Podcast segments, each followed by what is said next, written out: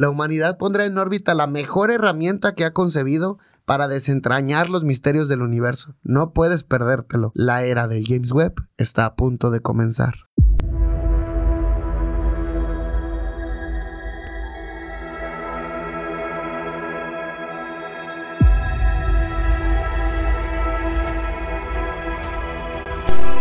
Diálogos Espaciales, un podcast de la comunidad UDG Space, aportando un granito de galaxia a tu conocimiento.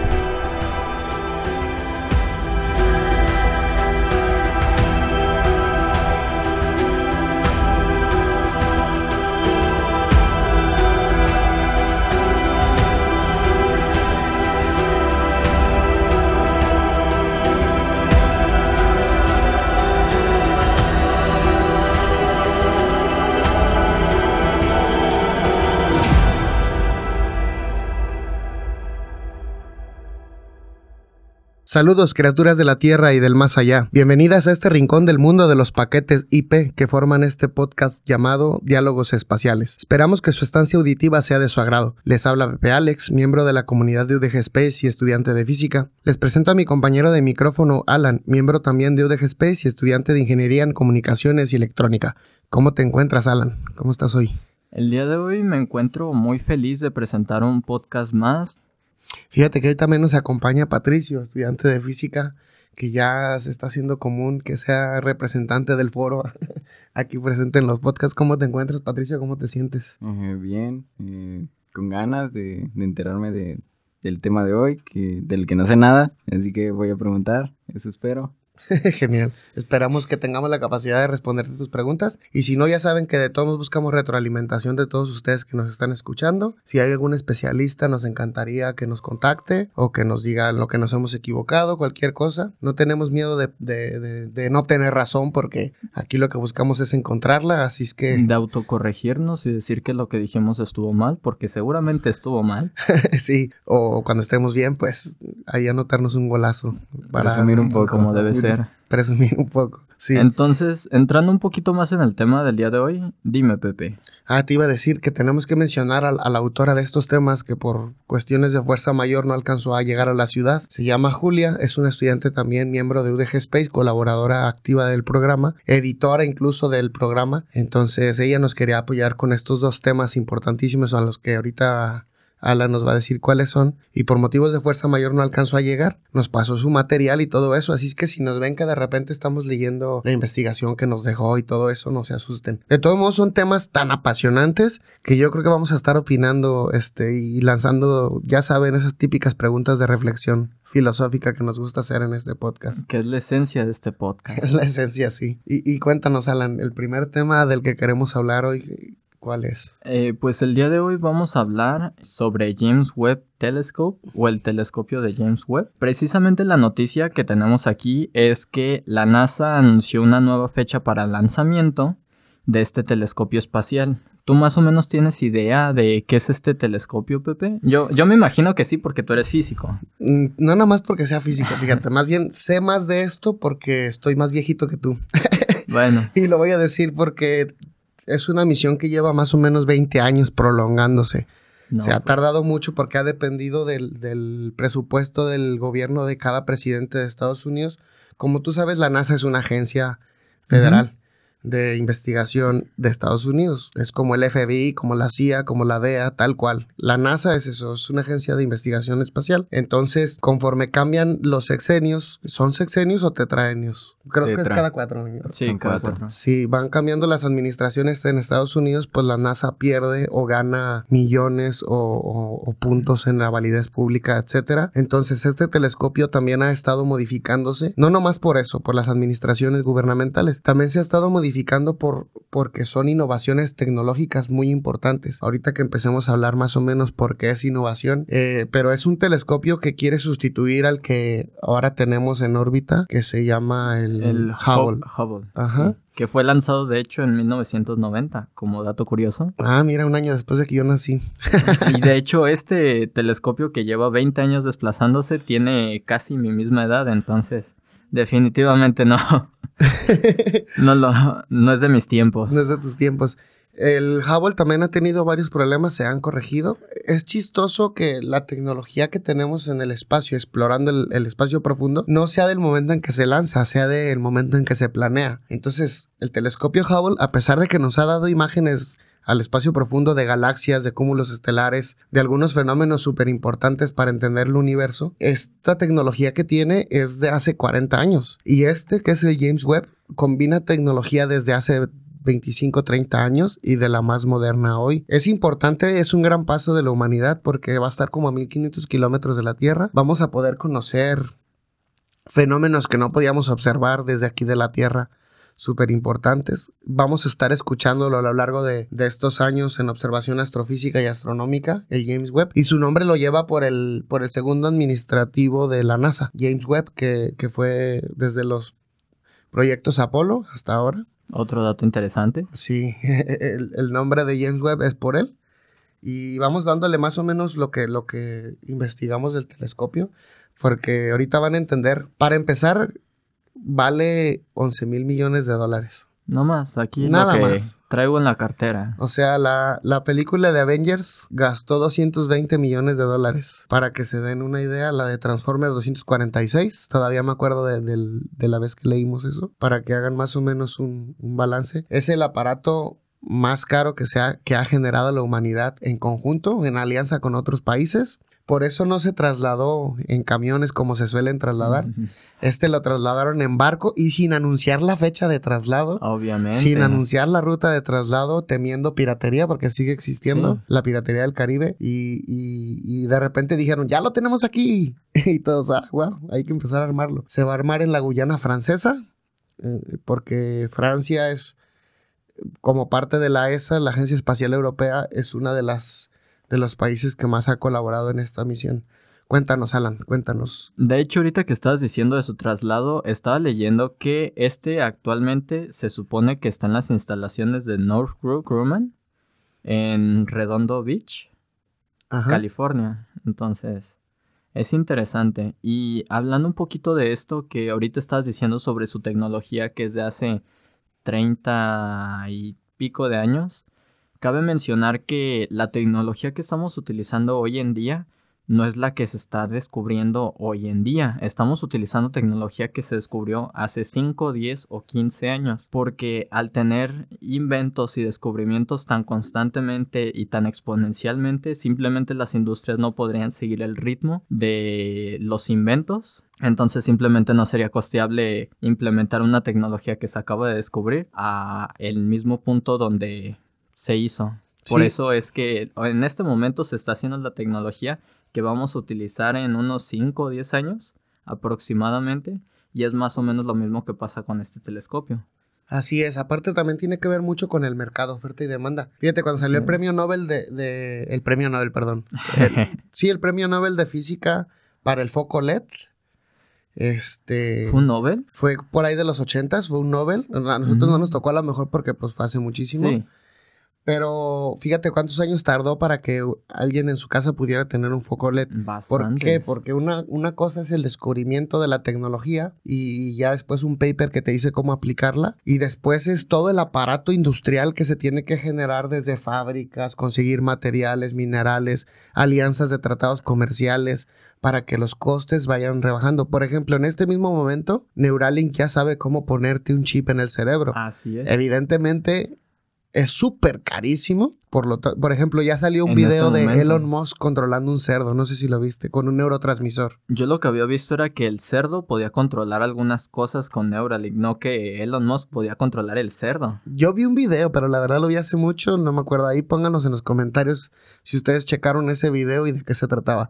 Pero sí, o sea, son tecnologías de punta que todavía no son aplicables ni comerciales y por lo tanto estos telescopios funcionan con tecnología aparentemente atrasada, pero en realidad es, es tecnología de punta. Les aseguro que ustedes no podrían comprar un aparato así a menos que nos esté escuchando Carlos Slim. Pues ahí sí, ahí sí creo que podría comprar algo de esto. ¿Aceptamos patrocinios, por favor? sí. Bueno, para contarte, como ya dije que es una colaboración de varias agencias eh, espaciales con la NASA, donde se va a lanzar es en, de la agencia Ariane Space de Francia. Es una compañía francesa que se fundó en el 80. Se va a lanzar con el cohete Ariane 5 como parte del programa Ariane. y ofrece otros dos sistemas de lanzamiento a esta empresa el Soyuz 2, versión de peso mediano, y el Vega, versión ligera. Ariane Space tiene su base de lanzamientos en Kourou, en la Guyana francesa. Desde el 84 la compañía ha llevado como unos 240 lanzamientos comerciales. Los países que conforman esta colaboración son Francia, Alemania, Italia, Bélgica, Suiza, Suecia, España, Países Bajos, Noruega y Dinamarca, aunque muy poquito Dinamarca. Hablando del antecesor de, del James Webb, del Hubble, un dato curioso que, llama la atención es que cuando salió el Hubble, así también tenía retrasos en la manufactura del telescopio como los ha tenido el James Webb. Y cuando lo sacaron a órbita, empezó a fallar, mandaba imágenes muy borrosas el Hubble. Entonces se juntaron rápido científicos de la NASA y, de otras agencias a tratar de investigar cómo mejorar eso. Mandaron los accesorios tres años después, crearon unos software ahí de corrección y todo eso y ya ahora ya hemos gozado de, los servicios del Hubble. Pero lo chistoso es que por otro lado un instituto de médicos estaban investigando cómo tratar de, de encontrar el cáncer en las glándulas mamarias y cuando vieron las técnicas que se usaron para corregir el telescopio Hubble, las copiaron, las adaptaron a su sistema y gracias a eso hoy en día se han podido detectar cáncer de mama en las glándulas mamarias en los, en los hospitales y en los institutos médicos. Yo creo que esa es una de las grandes importancias del por qué toda la investigación aeroespacial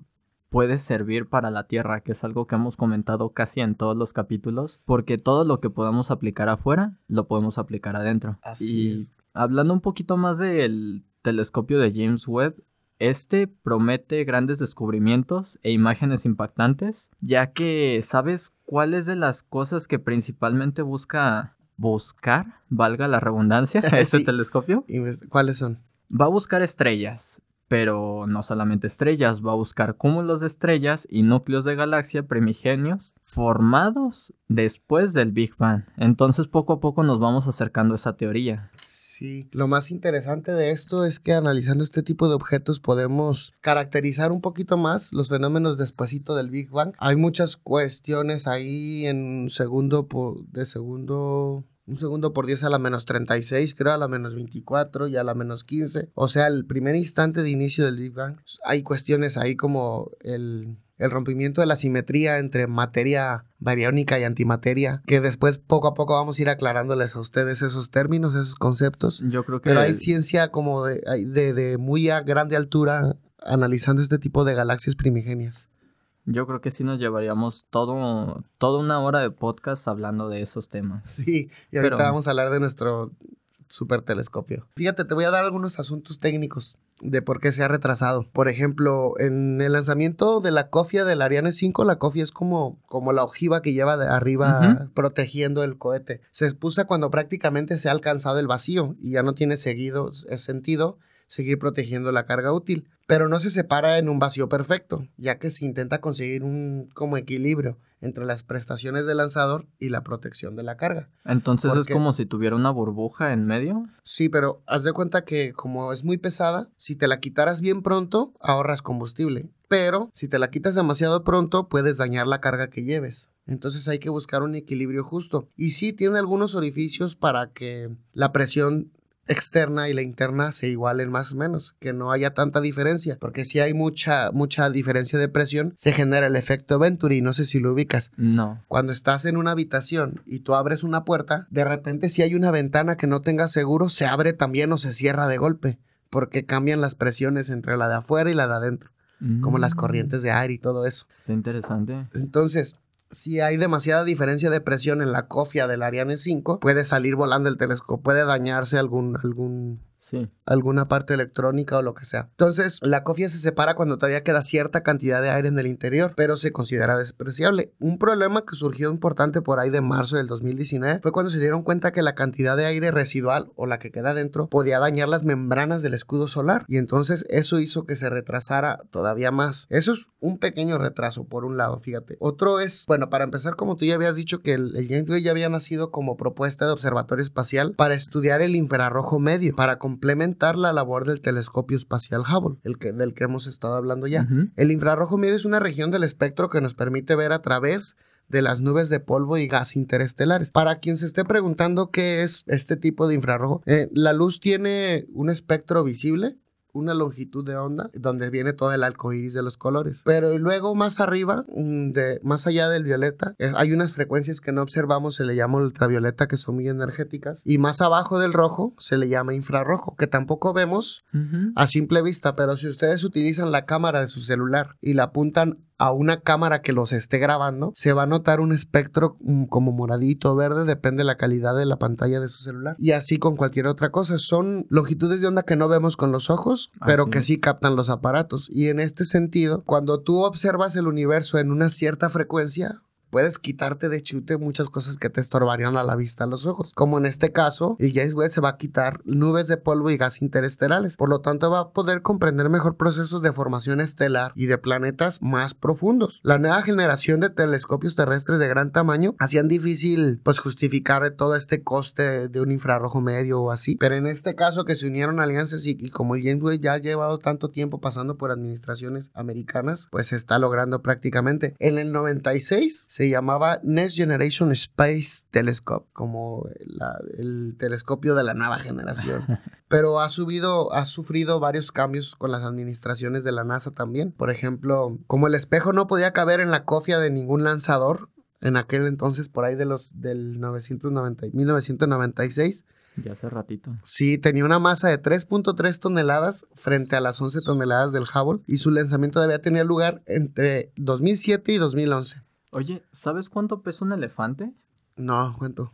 No sé cuántas toneladas, pero estaría interesante hacer esa, esa comparativa. Ah, ¿Cuántos elefantes te, te puede pesar un cohete? Sí. No, fíjate, este nada más es el, bueno, es lo nada Es el espejo. Ah, no, no es el espejo. El puro espejo. Por eso decidieron hacerlo plegable. Este espejo va a estar en secciones que se van a plegar y se van a guardar en el cohete. Así como si fuera origami. Como si fuera origami, tal cual. Que es las nuevas tecnologías que de repente vemos en los videos de YouTube. Exacto. Pero ¿sabes cuál es otra de las diferencias entre el Hubble y el James Webb? ¿Cuál es? Que el Hubble está situado a 600 kilómetros sobre el nivel del mar y el James Webb va a estar a 1.5 millones de kilómetros de nuestro planeta. Fíjate. Pues, va a estar muy interesante. O sea, va a poder observar. Al estar más lejos, tiene menos perturbaciones en, radio y en infrarrojo del planeta y lo que sea. Tiene observación más limpia. Pero vienen también retos, como no sé qué tan buena es la calidad de imagen que toma, que me imagino que tiene que ser muy buena, pero transferir toda esa cantidad de datos a través de una antena, me imagino que es todo un proceso de ingeniería. Bastante, bastante importante. Por ejemplo, en el 2011 ya se habían fabricado los espejos que te estaba contando, incluidos los 18 segmentos del espejo primario y en 2013 comenzó la fabricación de las láminas del escudo térmico porque tiene que estar protegido, si no la, la, luz solar lo, lo, deforma y la temperatura. La óptica se integró más o menos en el 2016 y por ahí del 2019 se procedió a la integración de todos los elementos del telescopio externos, todos los aparatos que lleva ahí para poder controlarlo. Durante el 2020 y principios del 2021, el telescopio fue sometido a todo tipo de pruebas antes de ser plegado y empaquetado de cara al traslado a la Guyana francesa de la que ya les hablé hace rato, que prácticamente se llevó a cabo en una fecha oscura que nadie pudiera saber para que no hubiera eh, este tipo de asaltos pues a este aparato tan carísimo. Así es, pues ese tipo de cositas que casi no pasan en la Tierra. Por último, me gustaría leer un parrafito que escribió este André Marín, es un investigador español muy bueno en toda la tecnología espacial. Y él nos dice este comentario que se me hizo interesante leerlo. El James Webb es una máquina excepcional que revolucionará todos los campos de la astrofísica, como en su día hizo el Hubble. Sus objetivos principales son la detección directa de la luz de las primeras estrellas y galaxias, los procesos de formación estelar y de planetas, la evolución y la dinámica de galaxias y el estudio de exoplanetas, incluyendo en algunos casos el análisis de la composición de sus atmósferas y la búsqueda de biomarcadores. También observará cuerpos de nuestro sistema solar y contrapartidas ópticas de sucesos de altas energías, entre otros muchos fenómenos celestes. ¿Por qué lo quise leer literal? Porque nos da como la lista de todo lo que va a poder observar y a mí se me hace interesante esto de que podrá observar atmósferas en exoplanetas en busca de, de biomarcadores. ¿Quieres comentarnos, Alan, algo de eso? De momento yo creo que ya he dicho toda la información que tenía preparada y pues nada más me quedan muchas dudas de esperar bueno, a lo que tengo entendido, se va a lanzar este 18 de diciembre, ¿no? Así es. Déjame contarte cómo va a ser el proceso interesante. A ver. Este, primero van a ser como los 30 días de terror en que se lance hacia L2. ¿Por qué de terror? Porque imagínate haber planeado durante 20 años este proceso y que algo falle pues es muchísimo suspenso para las personas que trabajaron en él. Aquí es donde empieza el, si algo puede fallar, va a fallar. Sí, de hecho, todas las pruebas anteriores que estuvieron haciendo todo este año tenían que ver con eso, con demostrarse a ellos mismos que, o sea, calarlo contra todo lo que pudiera fallar, precisamente para que no falle. Yo creo que después estaría interesante tener un apartado donde escribamos cada una de las pruebas que tienen que ser sometidos los vehículos o bueno, en este caso los cohetes o satélites antes de llegar a la... Uf, interesante, ¿eh? Yo creo que Estaría sí. bien un programa de, de todas las pruebas a las que se someten ahí. Igual- Les brincan encima y luego las meten a mi... No es cierto. Pero sí, Les pegan La con NASA un palo. y- sí, las, las agarran de piñata y... La todo. NASA tiene un microondas gigante, ahí mete sus cohetes y les pone un minuto a ver qué les pasa. Se me antojaron unas palomitas gigantes. No hables de microondas y de comida, Alan. Bueno, te voy a contar. Primero se desplegará el único panel solar 12 horas después del, del lanzamiento. Después se va a llevar a cabo la primera maniobra de corrección de la trayectoria. Como tú sabes, se tienen que ir corrigiendo. Un día más tarde se va a desplegar la antena de alta ganancia, por así decirlo. Dos días después del despegue se va a llevar a cabo la segunda maniobra y a los tres días comenzará el despliegue del escudo térmico delantero, seguido unas horas después por el trasero. A los cuatro días la torre con la óptica y los instrumentos se separará del bus y del escudo térmico y al día siguiente comenzará el crítico despliegue de las membranas del escudo. Al sexto día de misión se tensionarán estas membranas y se separarán entre ellas. El día 11 se desplegará el espejo secundario y al día siguiente las dos alas de tres segmentos del espejo principal. Luego comenzará un arduo proceso de puesta en el servicio del observatorio, para que más o menos en el 2022 veremos pues las primeras imágenes de esta máquina alucinante. Y mira, si el, si el es aquel que nos había dado ya la galaxia corazón, la del ojo de Dios, la de los dedos de Dios, estas figuras tan bonitas y tan hermosas que hemos visto de los cúmulos estelares, imagínate lo que el Hubble va a poder, lo que el Lo James que Webb James Webb. va a poder hacer limpiando polvo y limpiando todas estas nubes que nos estorban. Maravilloso. Demasiado. Y también qué tedioso trabajo el, el tener que esperar tanto y tanto para... Bueno, pero al final de cuentas es para que la misión tenga éxito. ¿Y sabes qué es lo que pasa si en alguna de las etapas no, no se despliega correctamente a lo mejor un escudo? o- Se pueden hacer asistencias, pero yo creo que todo está controlado. Tienen, creo, modelos a escala en, en, en Cabo Cañaveral, en Guyana Francesa y creo que en Europa. Creo que tienen modelos a escala por si algo falla, replicar, encontrar solución. Además, hay muchos controladores automáticos que con señales se, se acomodan. Mm, Pero... Pero igual, o sea, el Hubble estuvo fallando y tuvo asistencia Esa mientras se pudo. Y, y todo eso. Además es muy caro estar yendo nada más a arreglarlo. Demasiado. Pues ya habíamos dicho que llevar un solo kilo de masa al espacio cuesta 20 mil pesos. 20 mil euros. Euros. No, eh, sí, o sea, en, en el sentido de carga. Porque Sí. hace- aparte tiene que ver la misión. Efectivamente. Es que es el cohete. La misión, el cohete, Entonces- el servicio prestado, etcétera. Sí, sí. O sea, 20 mil euros implica nada más el combustible necesario para llevar un kilo. Pero implica todo lo demás, pues la planeación, etcétera. Si se aplicaran, podrían hacer una película de cómo van a, a restaurarlo, a apoyarlo, a que se despliegue correctamente y ya cuando regresan la terminan de editar y con ese dinero de la película se recuperan. Ay, ojalá y la gente observara tanto ciencia, Bueno, documentales fuera. de ciencia. Pues yo al menos el documental que sí estoy esperando con bastantes ansias, no sé si ya se estrenó o si está próximo a estrenarse, es el de Javier Santolvaya. Ya, se estrenó el 16 de noviembre. Uy, joyita. en RTV. Ahí si quieren ir a verlo. Habla sobre los misterios del universo y también algo sobre su proceso de selección como astronauta. Como posible astronauta. Porque para cuando estamos grabando este podcast aún no sabemos todavía el resultado. Así Tal es. vez para cuando salga. Porque este podcast lo grabamos hace como unos 500 años cuando éramos jóvenes estudiantes. Así es.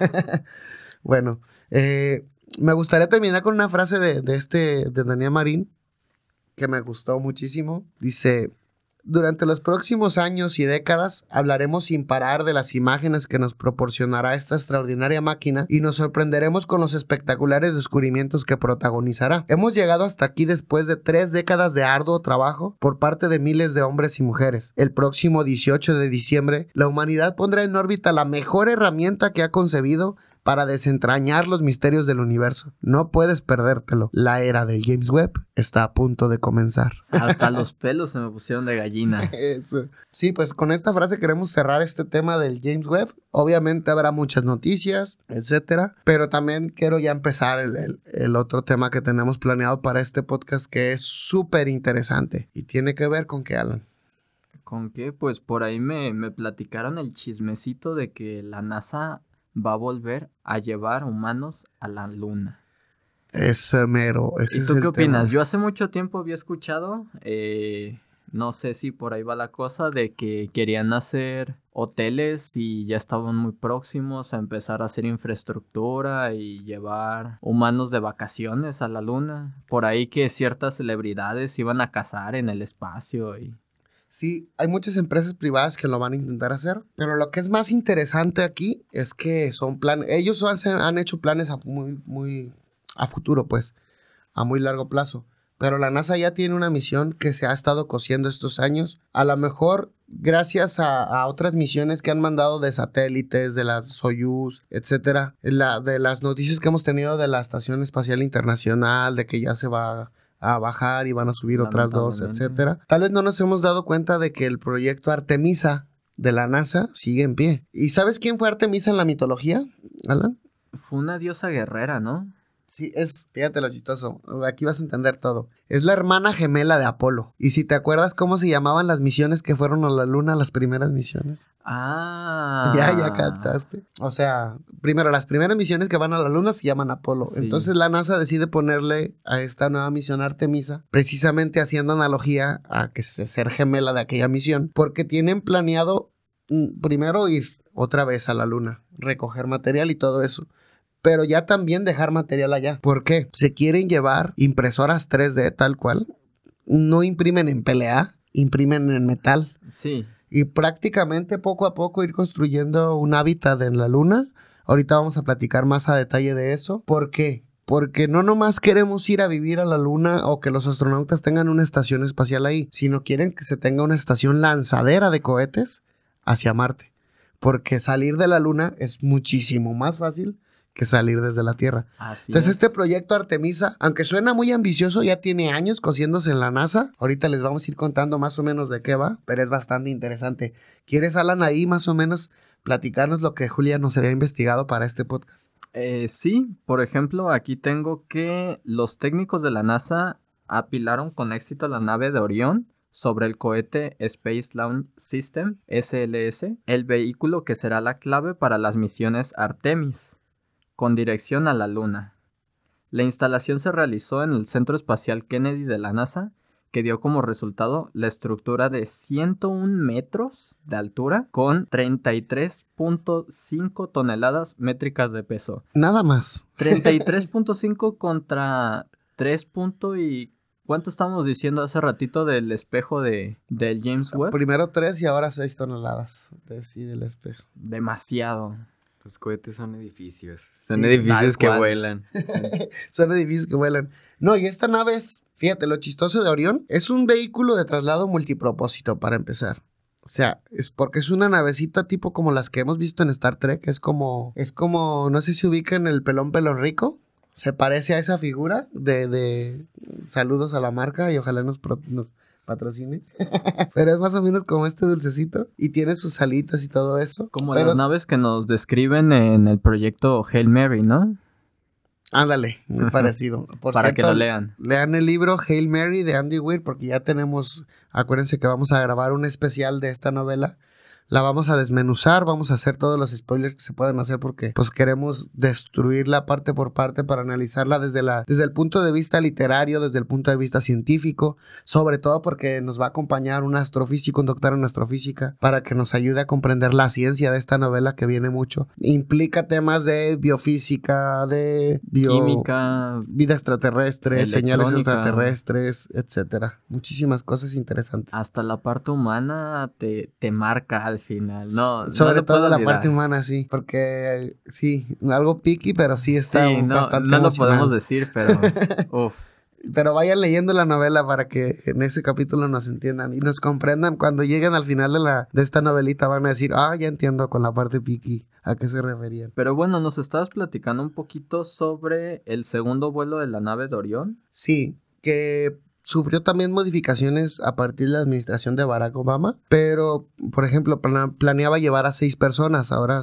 pues ya solo lleva cuatro. Pero tanto la Orión como la Ares, que son más o menos parecidas, fueron parte del proyecto Constelación que planeaba enviar exploradores a la Luna en 2019 y más adelante a Marte y a otros destinos del sistema solar. El 31 de agosto del 2006 la NASA otorgó un contrato a Lockheed Martin para el diseño, desarrollo y fabricación de la nave Orión, que está bastante, bastante bonita. Y no sé si quiera seguir con la misión Artemisa tal cual, pero sí, la misión Artemisa va a estar usando esta nave de Orión, que es, creo que les decía que se parece más o menos a un pelón pelo rico y se ve bastante, bastante genial. A mí me queda mucho, o me da mucho la intriga de por qué es ¿por qué ponerle nombres de dioses mitológicos a, los proyectos espaciales? Fíjate que como parte de la cultura occidental está la mitología griega y más recientemente también la mitología egipcia. Y creo que cuando creces en una cultura en donde los dioses simbolizan fuerza o simbolizan, no sé, como que te dan ganas de, te dan ganas de apropiarte de eso. Te cuento mi experiencia personal en UDG Space en el área de cohetería. Nosotros cuando hicimos el primer cohete le pusimos Pacal. Y Pacal es un, es un dios olmeca que no sé si te has de recordar que en culturas precolombinas la olmeca es la anterior a todas las demás, la que estaba extendida desde el norte de América hasta el sur de América. Y Pacal era un guerrero que se, se entendía como el guerrero que viajó en una bola de fuego hacia el sol. Entonces nos gustó ese simbolismo y dijimos Pacal, tenemos que ponerle Pacal. Queríamos combinar nuestra cultura mexicana o cultura latinoamericana con, con nuestro proyecto de cohete. Y el segundo cohete que le nombramos Mestli es porque para la cultura náhuatl esta diosa es la diosa de la luna, y prácticamente es la luna y es este la que cuida del conejo, etcétera, etcétera. También hay una leyenda mitológica bonita y se nos antojó al segundo cohete ponerle Mestli por lo mismo. Entonces, yo creo que es como como ya es costumbre de las personas cuando quieren nombrar un proyecto usar mitología, sobre todo cuando la mitología es muy significante para para ciertas cosas. ¿Sabes otro punto bastante curioso? Y es que cuando ustedes nombraron Metzli su segundo cohete, nosotros ya teníamos registrado para el Kansat Kusei nuestro equipo como Metzli Kan, que precisamente va, vamos sobre la luna en el espacio, pero nuestra parte de Kan va sobre la parte de satélite.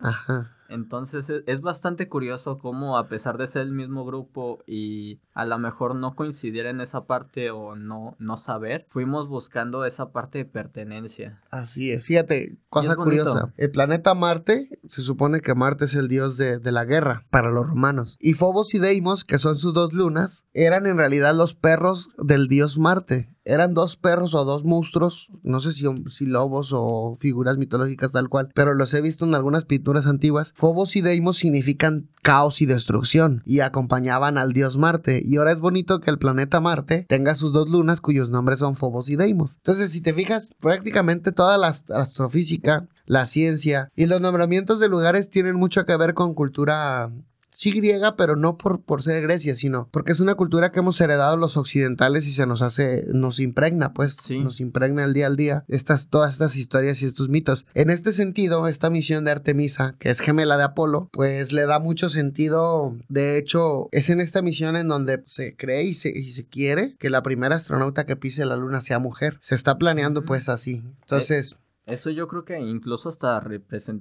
despertaría un sentimiento de pertenencia. Así es, bastante. la mujer se está empoderando, la mujer está, está creciendo a comparación de décadas atrás y ya no hay por qué debería de tomársele como menos. Así es. En nuestro grupo pues no comentamos tanto eso porque no nos gusta ir mucho sobre pues temas un poquito más delicados, nos gusta quedarnos con la ciencia, pero también cabe resaltarlo de vez en cuando que es importante. Sí, claro, no y una necesidad real es que ya necesitamos más mujeres en administración, más mujeres, las que quieran, obviamente, no vamos a obligar a nadie, pero sí hace falta el toque femenino en el en el área laboral, en en el área científica, en todas las, carreras, si, si, una mujer con su feminidad puede enriquecer la dinámica social y, laboral, créeme que no va a ser más que eso, enriquecimiento, porque si de que hace falta, hace falta. Así es. En este sentido, la, la misión Artemisa tenía planeado la primer, el primer vuelo, por así decirlo, sin pilotos para el 12 de febrero, para el 22 de octubre. Después se cambió al 12 de febrero porque tienen una ventana de lanzamiento, tienen ventanas de lanzamiento, la primera es del 12 al 27 de febrero, la segunda es del 12 al 21 de marzo y la tercera es del 8 al 23 de abril. Te preguntarás por qué estas ventanas específicas de lanzamiento. Y esto tiene que ver con un problema que se le llama el problema de los tres cuerpos. No sé si has escuchado hablar de eso. No, pero me imagino a lo mejor que tiene que ver con a la hora de lanzar un cohete las condiciones climáticas que a lo mejor le puedan afectar. Más que climáticas que también afectan, tiene que ver con vivimos en un sistema engarzado de gravedades. Dependemos, la, la Tierra es una gravedad, la Luna tiene su propia gravedad, el Sol tiene su propia gravedad y en un sistema de dos cuerpos sabemos entender perfectamente hasta ahorita de hecho, es un problema matemático para quien quiera resolverlo. Entre dos cuerpos es fácil distinguir más o menos cómo, se, cómo interactúa la gravedad, pero entre tres cuerpos es muy difícil. De hecho, es el problema que sigue abierto. Entonces, enviar una nave a la Luna que es el, cuerpo celeste más próximo a la Tierra, a una distancia media aproximadamente de 384 mil kilómetros, implica considerar este problema de los tres cuerpos porque se mueve bajo la acción de fuerzas gravitatorias mutuas, es decir, una afecta a la otra. En este sentido, como la masa de la nave es en cualquier caso muy pequeña en comparación con la de la Tierra y, y la de la Luna, cabe considerar un caso simplificado como el problema de los dos cuerpos. Sin embargo, esta interacción de masas implica que haya momentos más, más fáciles para poder salir hacia la Luna. De otro modo, la, la nave puede quedar o en órbita o salirse de órbita o irse hacia el espacio profundo, como fue el caso, fíjate, de la sonda rusa Luna 1, lanzada por la antigua Unión Soviética en enero del 59, que después de acercarse a 8 kilómetros de la Luna, entró en órbita elíptica alrededor del Sol con un periodo de 443 días. Y lástima, ahí quedó. La segunda, la, la, segunda sonda en llegar ya, ahora sí, la primera en llegar a la luna, pero la segunda que lanzaron, este, fue en septiembre de 1959 y ya su viaje duró 35 horas y ahora sí quedó orbitando la luna. Entonces, al principio, evidentemente, estos errores eran pues, fáciles de cometer porque eran sus primeros pininos, tanto de la Unión Soviética como de la NASA de Estados Unidos. Ahora ya se conoce este problema más fácil y cada vez es como más evidente que van a controlar la órbita y todo eso, pues. Además de que en ese tiempo se tenía la carrera por llegar. ¿Quién iba a ser el primero en el espacio? El primero en llegar a la luna. Entonces era, o bueno, al menos yo me lo imagino de hazlo como puedas, que funcione y mándalo. Así es, prácticamente. Tú te preguntarás, ¿y, y, y por qué ahora sí se puede? Si la NASA otra vez quiere ir a la Luna después de tantas administraciones de, gobierno que veíamos que ya no querían regresar a la Luna o que no estaba el interés en poner personas en la Luna cuando se pueden mandar robots, más rovers, sondas a todo el sistema solar. Pues fíjate que después de estudiarse bastante tiempo el regolito lunar que trajeron los primeros astronautas, porque sí fuimos a la Luna, déjenme les recuerdo, Ahí están todas las pruebas. Bueno, se descubrió que hay metales preciosos o raros en la Luna que en la Tierra es muy difícil de encontrar.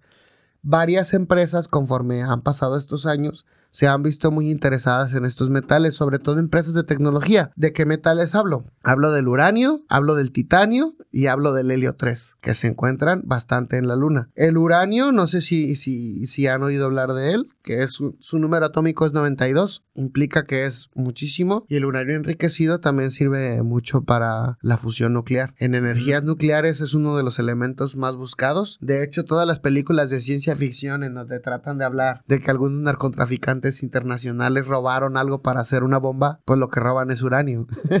de hecho, lo que usa, lo que usan en, el viaje al futuro de la película esta de Ajá, de este. Volver al futuro. Sí. Es uranio enriquecido el que tienen ahí, el que roban en, la 1, creo, no sé qué. En vez de plutonio. Algo así, ajá. Entonces, otra cosa interesante del uranio es que tarda mucho en, su decaimiento. Mm, sí, tarda mucho en decaer y es como un claro marcador para que, nos dice la edad de donde se encuentra. Por ejemplo, si yo me encuentro partículas de uranio en una piedra, analizando el uranio, si ya decayó o no, porque son como relojitos, como cronómetros, tardan cierto tiempo. Por ejemplo, un, el periodo de semidesintegración del uranio es aproximadamente de 4.470 millones de años y del uranio 235 es de 704 millones de años. Eso significa que checando el decaimiento del uranio podemos saber la edad de las piedras, la edad de los, de los yacimientos, pues por así decirlo. Entonces son relojitos que tiene la naturaleza con los que nos damos cuenta de la edad, de los descubrimientos que hemos hecho o yacimientos. Oye, Pepe, pero también entre los componentes que dijiste preciosos que podemos encontrar en la Luna, hablaste del helio 3. Sí, antes de hablar del helio 3, para mencionar así nada más rápido, Ajá. allá también la luna está llena de titanio. No sé si lo ubiques, pero es el que se está Sí. usando mucho para transporte de productos químicos, petroquímicos, plantas de desalinización, automoción, prótesis médicas, implantes ortopédicos, instrumentos, implantes dentales, bla, bla, bla, bla. Sí, Puedo el seguir y es titanio interminable. Sí, me imagino porque tiene bastante su auge. Sí. Y además de que creo que es más resistente que el acero y más liviano, ¿no?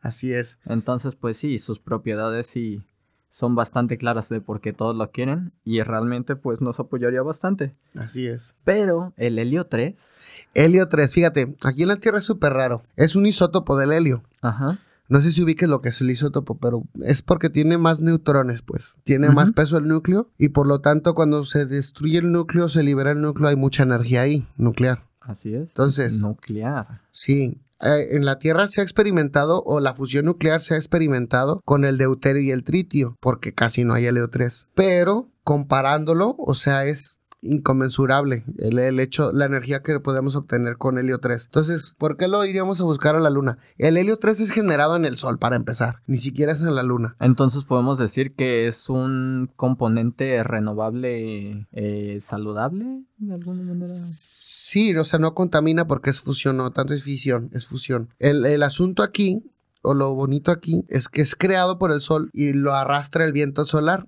Pero en la Tierra, cuando llega, por la el campo magnético y todo lo demás se separa y ya es helio normal. Sí.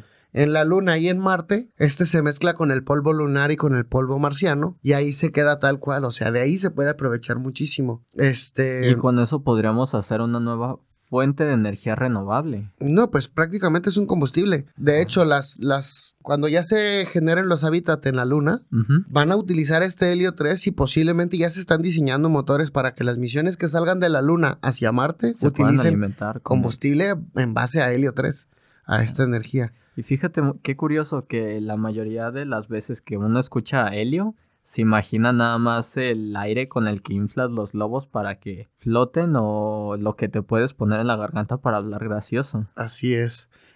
Cosas interesantes. Este, otra cuestión. Después de la primera misión que se haga Artemisa, creo que la segunda ya es cuando se planea ir con personas. De hecho, ahorita no se tiene una fecha confirmada después de las tres que dijiste. Ajá. Eh, por ahí pues sigue habiendo uno que otro problemita, pero pues de momento seguimos a la espera. Sí, y se quiere hacer un hábitat en las puntas del polo, del polo sur, creo. ¿Por qué en las puntas del polo sur? Allí hay montañas gigantísimas. Bueno, no tan gigantes como en la Tierra, pero hay montañas muy grandes, en cuyas puntas la temperatura es baja porque el sol pega más de lleno. Mm. Entonces, ven, por un lado está eso y por otro lado, en las cavernas entre las montañas, bajando hacia el fondo, hacia el fondo, hacia el fondo, hay lagos congelados de agua. Entonces, un punto perfecto Es un pu- para sí. lo que buscaba el hombre primitivo, que era un lugar donde quedarse y donde encontrar agua. Así es. Entonces, con estas impresoras 3D que te había dicho que imprimen metal y llevándolas allá a la luna y teniendo abastecimiento de agua para posiblemente utilizar algunos cultivos de, como de agricultura espacial como los que ya hemos mencionado en el capítulo anterior,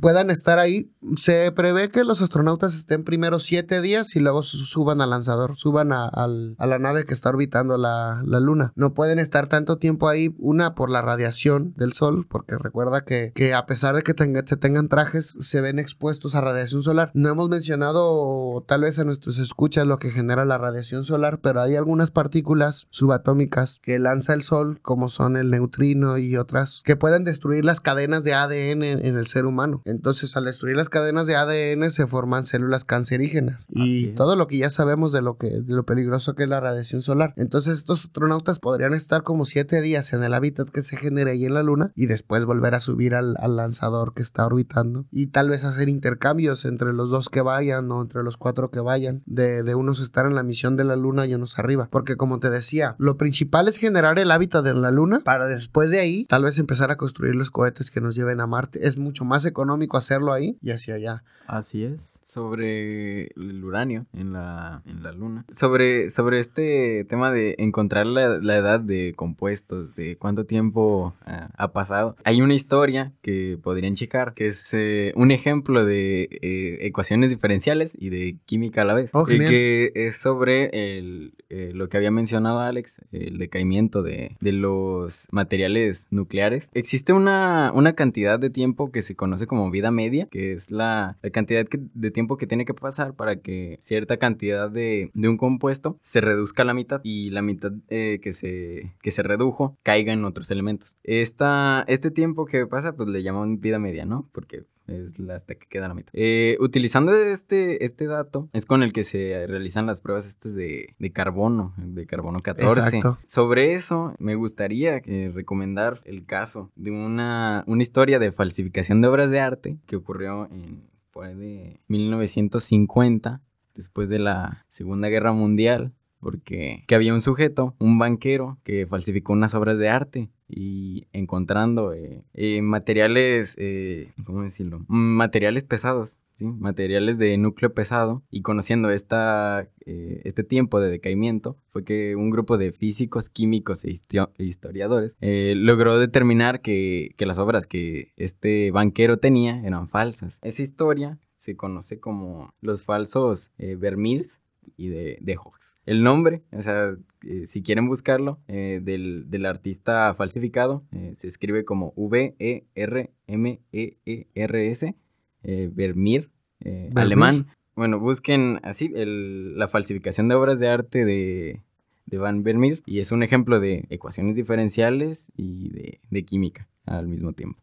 Bastante interesante. Y había escuchado, fíjate, lo del carbono 14, obviamente, que están datando, por ejemplo, la sabana santa y cosas así. Objetos que, que son como muy icónicos para la humanidad. Se han datado con este tipo de, de técnicas, pero no había escuchado de, de esta historia de falsificación de arte. Lo vamos a buscar, nos vamos a documentar y tal vez algún día podamos platicar, presentarlo aquí como... Yo creo que sí, estaría tema. interesante. Sí, para irte platicando, ir cerrando el tema también de esta misión de Artemisa, quiero contarte otras cositas. Fíjate que en esta ocasión la cápsula Orión estará equipada con cámaras con las que se va a estar haciendo selfies, como, como con el satélite de fondo, o sea, Sí. con la luna de fondo, y captará la Tierra desde distancias superiores a los 322 mil kilómetros más o menos. Desplegará una serie de, de satélites conocidos como CubeSat. Que de hecho nosotros vamos a estar desarrollando próximamente en la, en la buena comunidad de UDG Space. Así es, y para realizar experimentos y, y demostraciones de tecnología, etcétera. Tras las primeras dos misiones en este programa de Artemis, para Artemis, Artemisa 3, por así decirlo, la tripulación podrá de nuevo aterrizar en la Luna. Fíjate, te había dicho que en la segunda es en la tercera. Ahorita Mm, que estoy aquí checando sí. los datos, este evento está programado más o menos para 2024, pero pues derivado de los retrasos, complicaciones y hasta conflictos legales, pues parece a lo mejor ale- alejarse más o menos, o de, de todo depende, porque Sí, la ustedes saben que es una administración. Ajá. La NASA dice que entre los astronautas que irán a la Luna está la primera mujer y la primera persona de color en hacer ese viaje. Una vez que Artemis logre garantizar una presencia sostenible a largo plazo, será momento de darle paso a las misiones rumbo a Marte programadas para después del 2030. Entonces, prácticamente eh, se, ha- se ha perdido mucho tiempo en la administración de la NASA. De hecho. Qué bueno que los estadounidenses no se pregunten si la NASA es necesaria o no, pero muchas veces ha sufrido recortes y poco a poco se va como... Ahora se, se está viendo gracias a que Elon Musk también ha empujado muy grande la carrera aeroespacial Demasiado. y ha demostrado que, que es, es viable hacer carrera aeroespacial, incluso comercio aeroespacial. Entonces poco a poco la NASA también ha retomado su lugar y con esta misión de Artemisa yo siento o yo creo considero que va a callar bocas porque se decía y la NASA para qué sigue ahí o sea Nada más le están dando recursos por... sí se decía que, que estaba llena de gente súper lista que nomás era lista para eso y tontos para todo lo demás. Se decía que muchas misiones estaban muertas pues y entonces eh, es algo que, que nos a, mí me llena como de ilusión de esperanza saber que, que estos proyectos se van a llevar a cabo y prácticamente vamos a ser testigos de ellos, pues, porque, mira, te voy a más o menos mencionar algunos datos de cómo la, cómo poco a poco fue muriendo a partir del Apolo, este, como todas las misiones espaciales. Ajá. Y muy esporádicamente empezaron a, a surgir otros países a retomar esto que la NASA había llevado por allá de la presidencia de Kennedy con tanto auge. Por ejemplo, China envió su primer astronauta al espacio hasta 2003. La India planeaba hacer lo mismo por ahí del 2015. La Unión Europea envió su sonda a la Luna en el 2004. Japón envió la suya en el 2007 y la India en el 2008. El primero de octubre del 2010 es el Día Internacional de la República Popular China, donde lanza un lanzamiento por segunda vez a la Luna. O sea, son hasta los 2000 cuando los países se comienzan a interesar mucho en La carrera espacial. en la carrera espacial porque después de que se llegó a la luna se acabó la Guerra Fría y otros fueron los problemas de la humanidad ya no ya no teníamos muy en claro cómo lo como qué seguía para la NASA o qué seguía para para esta carrera aeroespacial por eso a mí se me hace como esperanzador y tan emocionante pues que se siga como invirtiendo en esto sobre todo porque yo creo que el- la esperanza de la humanidad está en el espacio Muy probablemente. Y pues es una realidad que al final nos vamos a acabar los recursos de la Tierra, queramos o no. Es una realidad que ya está pasando. Entonces el ver otros planetas a lo mejor muchas veces no es como para abandonar el nuestro, sino para hacer experimentos de cosas que podemos hacer para evitar la extinción del nuestro. Entonces pues bueno, queda, queda aún bastantes cosas que podemos decir, eh, bastantes cosas que se pueden hacer. Pues ya hablamos de agricultura espacial, ya hablamos de los próximos lanzamientos. Entonces, pues ahora sí es hora de ponernos manos a la obra aquí en México, sí claro que es lo que hace falta. es lo que UDG Space quiere hacer cada vez más, promover las ciencias aeroespaciales, la tecnología. Patricio, ¿al- ¿algún comentario que nos quieras hacer con respecto a los dos temas que tuvimos a manera de, de con qué te quedas o qué es lo que te llamó la atención o etcétera? Pues lo primero es que yo creo que sí, la carrera espacial ya estaba muerta. Que ya no teníamos, ya no había futuro en ese, en, e- en ese mundo. Pero es, es así, es ilusión, es saber que, que hay esperanza, que todavía estudiar ciencias tiene sentido. Sí, que si Sí. te gusta, que si te gusta el espacio, todavía puedes ser astronauta, que no puede, no deberías rendirte. Y pues, bueno, mira, para terminar, también quisiera agregar esta historia de la falsificación de obras de arte. Y va a haber, eh, va a haber una película. eh, Ah, genial. se va a estrenar. De hecho, se, bueno, si buscan eh, la página abc.es, no la conozco para nada, pero eh, tiene un artículo que se llama El falsificador que engañó a los nazis. Que, Oh, que- qué impactante título. Sí. Eh, y en ese artículo hablan de, de esta historia y también hablan de, de la película que creo que ya se estrenó. Ok, genial. Entonces, la recomendación que nos deja Patricia ahora, pues, recuerden, vayan a ese artículo, es un periódico importante, el ABC de España. Bueno, no sé si es importante o no, pero pues, suena. Ah, Me y también, suena. también pueden, eh, esa es para la parte histórica. Para la parte de matemática de, de ese tema, eh, les recomiendo el libro de ecuaciones diferenciales de Brown. Eh, ahí es donde se encuentra la explicación de cómo encontraron la que era falso. Ok, genial. Alan, ¿tienes tu recomendación? Eh, pues dejando de lado la serie que les dije de Javier Santoloaya, yo creo que les dejo que vean la película del niño que domó el viento. Ahorita que dijiste de las ciencias que todavía la carrera tenía sentido para estudiar ciencias, me hizo recordar esa película para que veas que no solamente en la carrera espacial, sino hay muchísimos ámbitos en donde todavía queda bastante por aplicar. El niño que domó el viento, creo que ahorita la plataforma de Netflix la tiene, ¿verdad? Así es. Creo que sí. Yo les quiero recomendar otro libro que escribió Neil de, Gra- de Grace Tyson, que se llama Crónicas del Espacio, que está muy bueno. Yo apenas llevo la mitad, pero sinceramente es súper genial. Y vamos a dar nuestras redes sociales por si dijimos algo falso, algo verdadero, nos quieren felicitar o no la quieren rayar o nos quieren... Recuerden que todas las opiniones aquí son de nuestra responsabilidad y a veces ni eso. Alan, tus redes sociales. En Facebook me pueden encontrar como Alan Saúl o en Instagram como Alan Saúl 1573. Patricio, tus redes sociales. En Instagram, Patricio ESV y nada más. Ok, yo en Twitter y en Instagram me pueden encontrar como arroba jalejandrosau. Y recuerden seguir las redes sociales de este podcast, las redes sociales de, de UDG Space. Eh, agradecemos a Cabina de Radio Cusey que nos, nos prestan sus instalaciones para grabar este podcast. Agradecemos al equipo de edición, a Julia que no nos pudo acompañar y a Miguel por ahí que está, a nuestra directora Malin que casi nunca le agradecemos. Pero ahí está su saludo. Este, y esperemos encontrarlos el próximo episodio que también va a estar muy bueno. Esperemos que les haya gustado este. Si no les gustó, recuerden, compártanos con sus enemigos. Si sí les gustó, pues compártanos con sus amigos. Que estén bien, nos vemos en la siguiente. Bonito día.